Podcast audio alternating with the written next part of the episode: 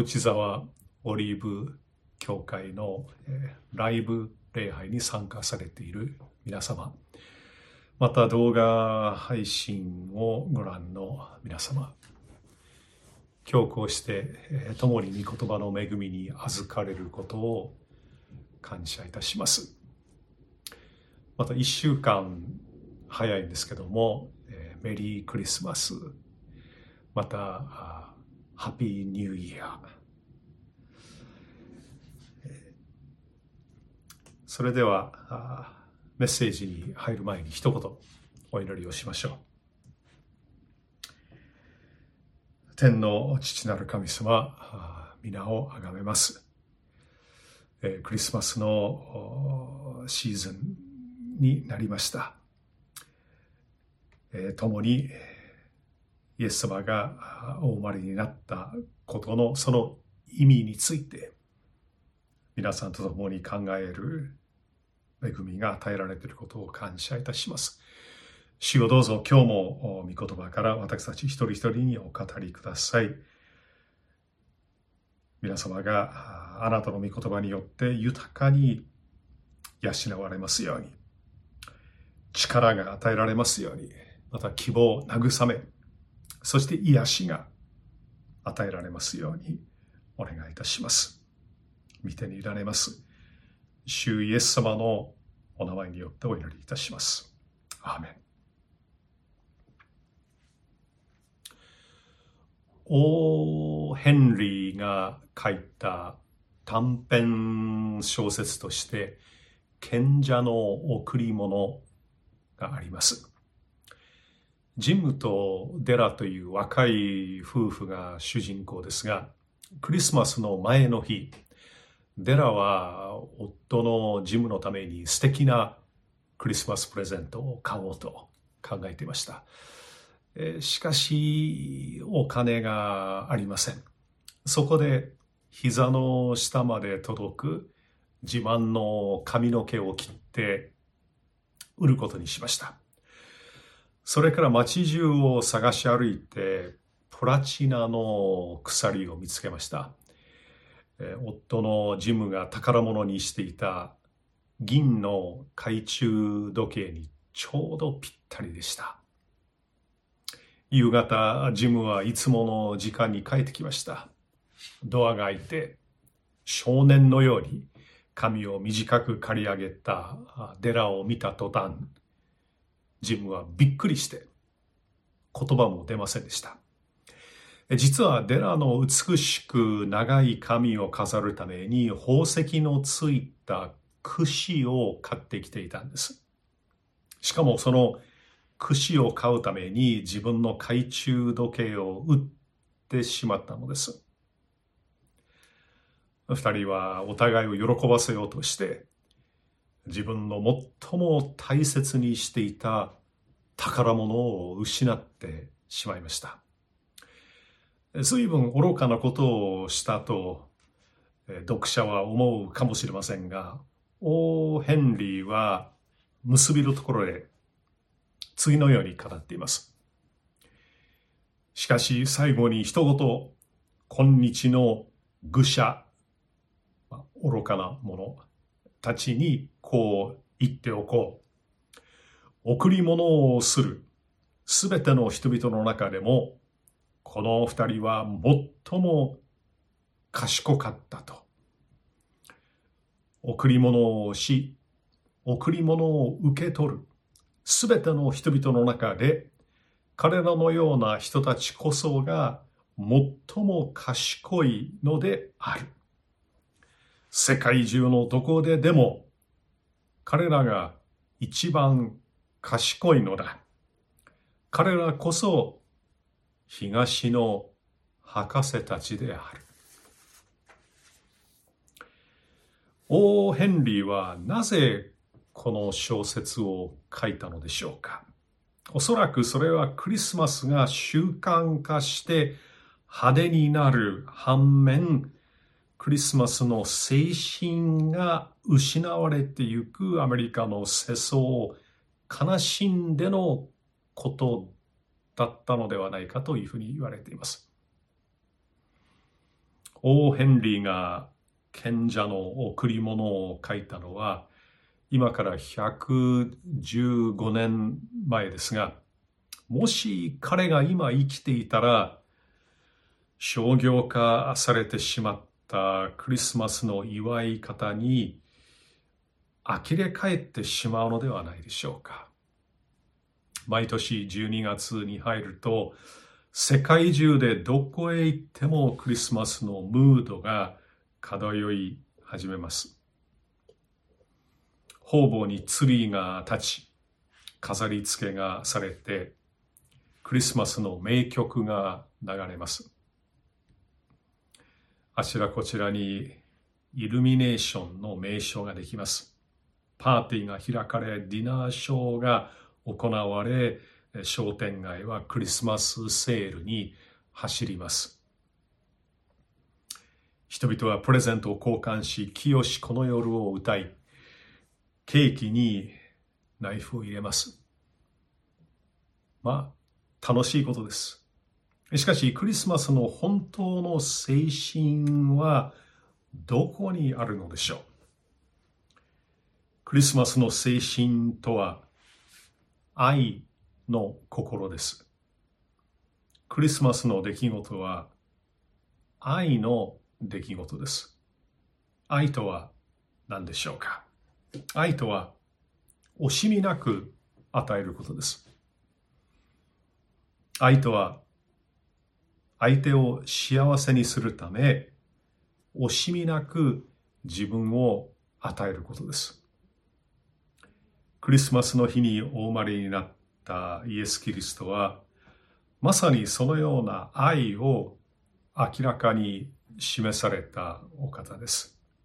人類の救いのためにどれほどの犠牲を払われたのか、ご一緒に見ていきたいと思います。今日はヨハネの福音書一章からお読みしますけれども、えー、今日は新化薬の第3版から、えー、読ませていただきます。まず1章の1節から5節まで読みましょう。はじめに言葉があった。言葉は神と共にあった。言葉は神であった。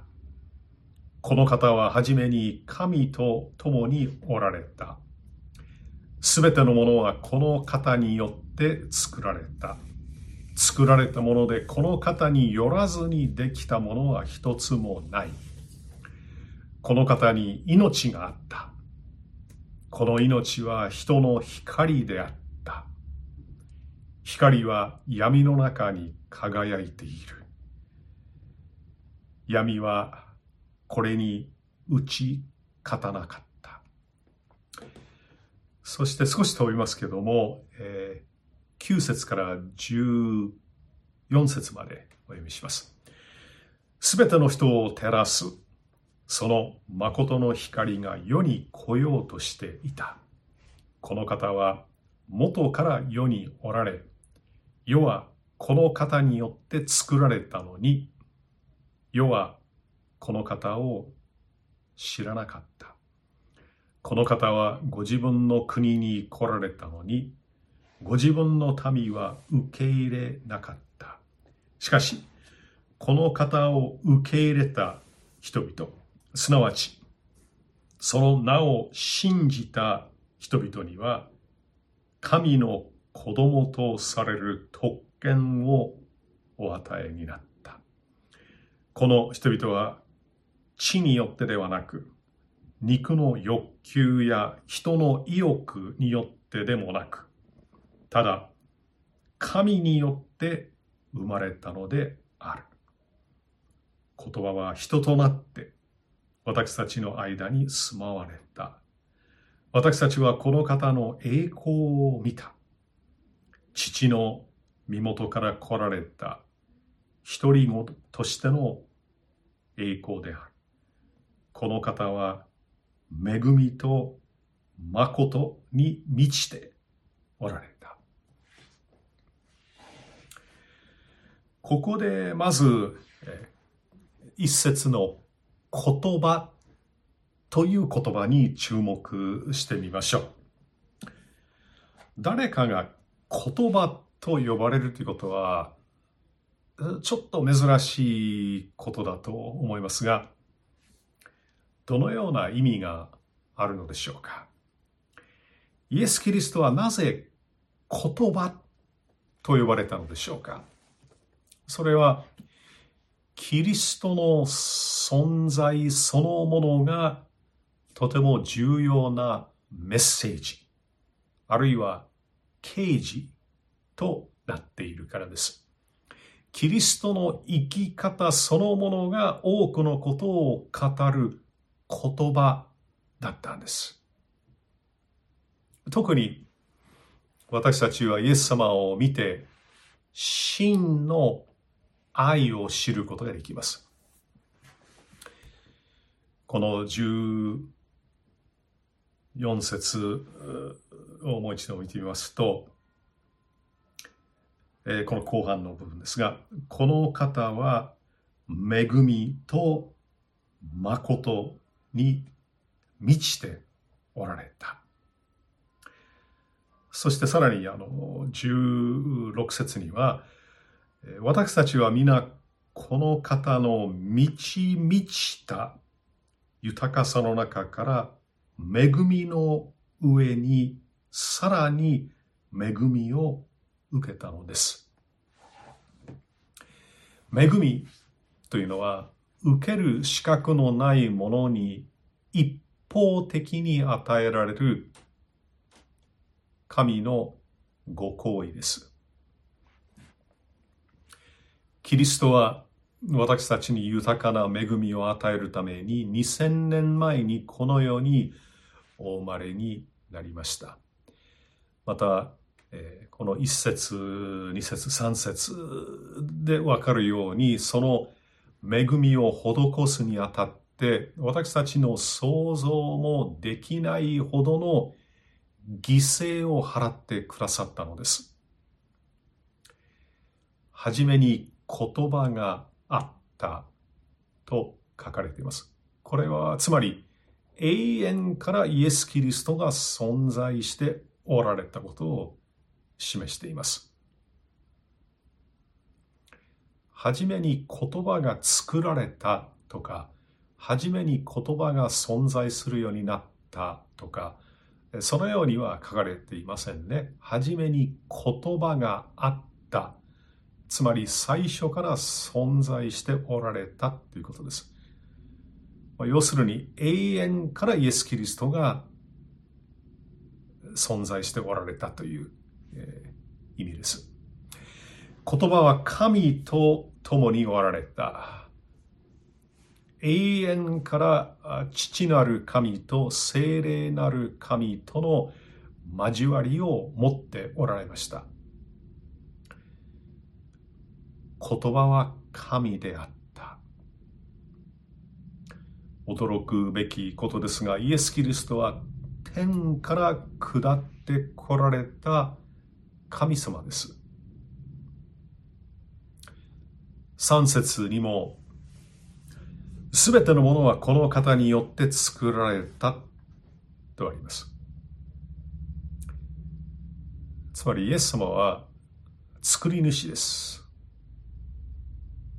こうしてクリスマスの出来事は創造主が自ら被造物の姿を取られた全能なる神が天の栄光を捨てて、馬小屋で赤ちゃんとして誕生されたという話なんです。黙示録などに天国に関する詳細な描写がありますが、死も悲しみも苦しみもない、美しい都として描かれています。神様の栄光に光り輝く都です。イエス・キリストは2000年前に天を離れてこの汚い暗い争いの絶えない世に来られました。それがどれほどの犠牲だったのでしょうか。私はこれまでインドや中国、またロシアの貧しい地域を訪問して、伝道したり、セミナーを開いたり、奉仕活動を行ったりしましたけれども、日本のような豊かな国から行く者にとっては相当な勇気と覚悟が必要です。生活のレベルがあまりにも違うからです。治安も悪くて、不衛生で、ろくな食べ物もありません。自らその環境に飛び込んで、そこに住む人々と交わり、彼らのために奉仕をします。大変な犠牲の伴う奉仕です。少し余談になってしまいますけれども、25年前にウクライナに行った時に原発事故の、え、あったあのチェルノブリの近くの進学校で、え、講義をしました。学生たちと一緒に昼食をとっている時のことです。学長さんが私にこう言いました。この町には2種類のじゃがいもがある。放射線を浴びているものと放射線を浴びていないもの。放射線を浴びている方のじゃがいもは割安になっている。半分笑いながら話しておられたので、冗談だったのか、本気で言っているのかわかりませんが、その後、甲状腺機能低下症と診断されてずっと治療を続けています。もちろん病気とウクライナに行ったこととの因果関係が、まあ、はっきりと分かりませんけれどもいずれにしても今後ウクライナの進学校に呼ばれても断った方がいいのではないかというふうに思っています。イエス様にとってはこの世は決して生きたいと思われるようなところではなかったはずです。しかし主は罪の中で苦しんでいる人々をご覧になって行かなければならないと思われたんです。この世に誕生された時イエス様は4つのものを持っておられたと、ヨハネの福音書に書かれています。4つのプレゼントを届けてくださったというふうに、申し上げても良いかと思いますね。その4つのものっていうのは、命、光、誠、そして恵みです。4節の前半をご覧ください。この方に命があった。この命は人の光であった。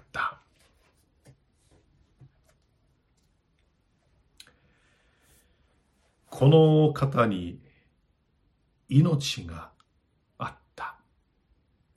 命という言葉から想像するのは力、勢い、勝利、目標の達成、実が結ばれることなどです。一方、この世は死が支配するところです。死から連想をするのは失望、悲しみ、敗北、無力さなどですが、イエス様には命があった。命という言葉は、イエス様の存在、あるいは生き方の特徴をよく表していると思います。死の力が支配するこの世にあってイエス様はいつも力強く父なる神の御心を行われました。明白な目標に向かって進んでいかれました。すべての敵に勝利されました。人々はイエス様を見て生きるとはどういうことかよく理解できました。人間が本来どうあるべきか、どういう目的を持って作られたか、よく分かったんです。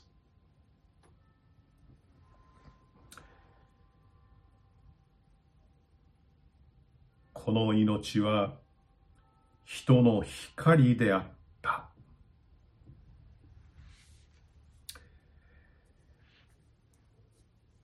光も、えーイエス様が私たちのところに届けてくださったあ素晴らしいプレゼントです。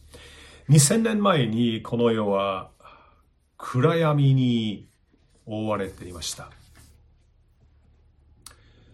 ルカの福音書をちょっと開いてみたいと思いますが、ルカの福音書の一章、76節から79節まで。幼子よ、あなたもまた意図高き方の預言者と呼ばれよう。主の見舞いに先立っていき、その道を備え、神の民に罪の許しによる救いの知識を与えるためである。これは我らの神の深い憐れみによる、その憐れみにより、日の出が意図高きところから我らの、我らを訪れ、暗黒と死の影に座る者たちを照らし、我らの足を平和の道に導く。キリストの先駆者として活躍したバプテスマのヨハネの父ゼカリアの予言の言葉ですが誕生された救い主は暗黒と死の影に座る者たちを照らしてくださると語っています。この座るという言葉に注目してみたいと思います。光がない真っ暗な場所にいると座り込むことしかできません。立ち上がって歩き回ったり活動したりすることは極めて困難です。また場合によっては危険なことです。光が現れることを待つしかありません。人間はまさに2000年前も、また今もそのような霊的状態でした。神様がそばにおられるのに見えない。自分の歩むべき道も見当たらない。自分の将来も全く見えない。こうして暗黒と死の影に座る者たちのところにイエス様が来てくださったんです。それはまさに光の到来です。見つかいが羊飼いたちにイエス様の誕生を知らせたときに、主の栄光が周りを照らしたとルカの福音書2章9節にあります。これも意味の深い象徴的な出来事です。暗闇の中で何も見えなかった者たちが突然霊的な真実が見えてきたんです。神とはどんなお方か、また自分がその神の前でどのようなものであるべきかが分かったんです。イエス様には命があり、光がありました。そして3番目に、誠に満ちておられました。ヨハネの福音書1章14節ですね。言葉は人となって私たちのところに住まわれた。私たちはこの方の栄光を見た父の身元から来られた独り子としての栄光である。その方は恵みと誠に満ちておられた。主は真理を語られました。また約束を守る、言うことを実現させる真実なお方でした。私が道であり、真理であり、命なのですと、ヨハネの福音書14章6節でも語っておられます。こうして人々は言葉なるイエス様の現れによって、命と光を見て、真理を悟ることができました。それは素晴らしいことですが、この三つの祝福だけでは不十分です。自分がどうあるべきかが分かっていても、そのように生きることができないからです。私たちは罪人として神様の基準に達することのできないものであり、神の立法を破ってしまったものであり、神の裁きを受けても当然なものです。そのようなものであるからこそ私たちには恵みが必要なんです。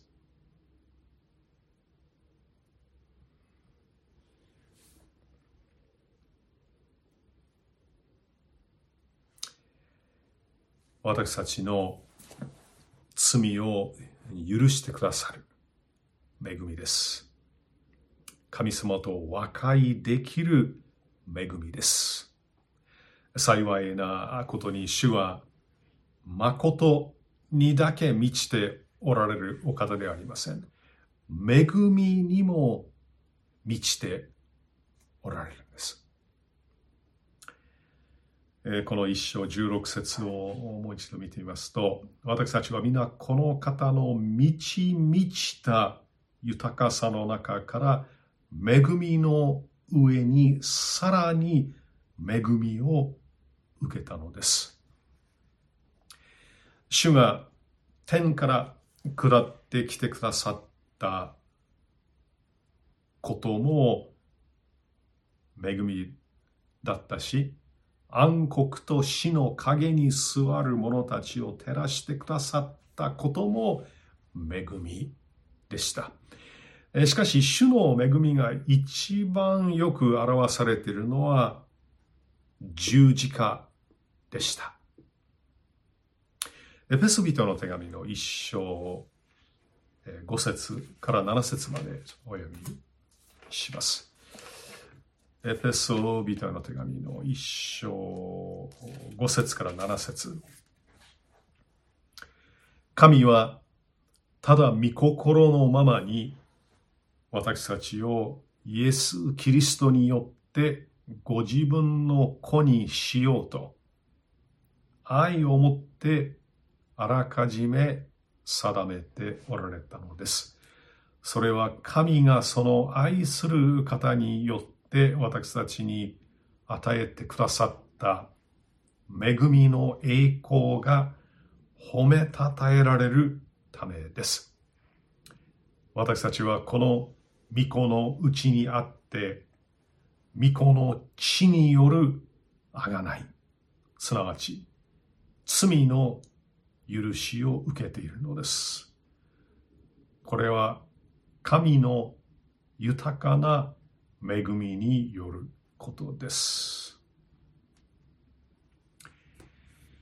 イエス・キリストの十字架によって主が流してくださったその血潮によって私たちのすべての罪が帳消しにされました。また神の子供とされるという恵みにも預かりました。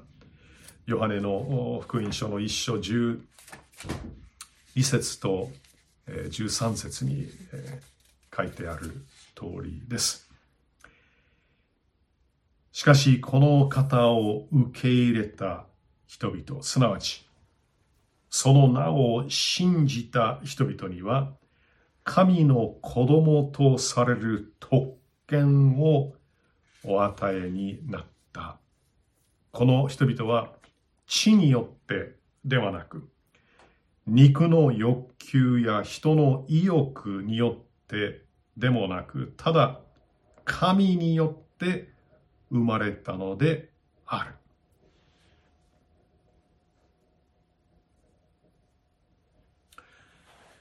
この聖句はどの時代の誰であろうとイエス・キリストというお方との出会いが可能であるということを示しています。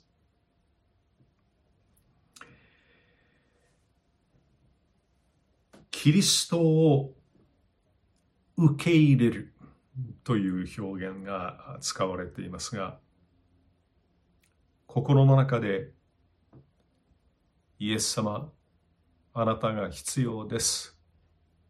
あなたを信じます。あなたを受け入れます。と祈る者はまさにイエス様との出会いを経験するんです。そしてその出会いによって神の子供とされるんです。神の子供とされた人々は神様との特別な関係を持って生きるものとなります。神様の祝福と守りの中で生きていきます。新しい命として生まれます。神様のご計画の中で生かされるんです。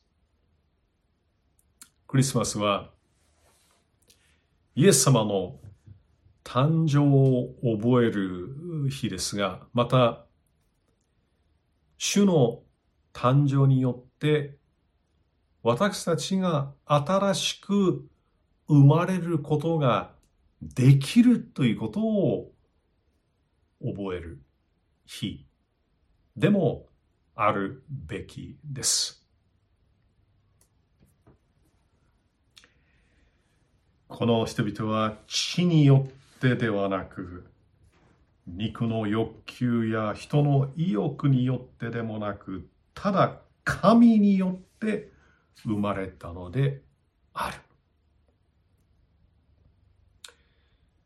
クリスチャンになるということは自分の努力によって少しずつ生き方を変えてクリスチャンらしくなるということではありません。クリスチャンになるっていうのは、神様の子供として新しく生まれることなんです。神によって生まれることなんです。あなたはどうでしょうか？新しく生まれた経験がありますか？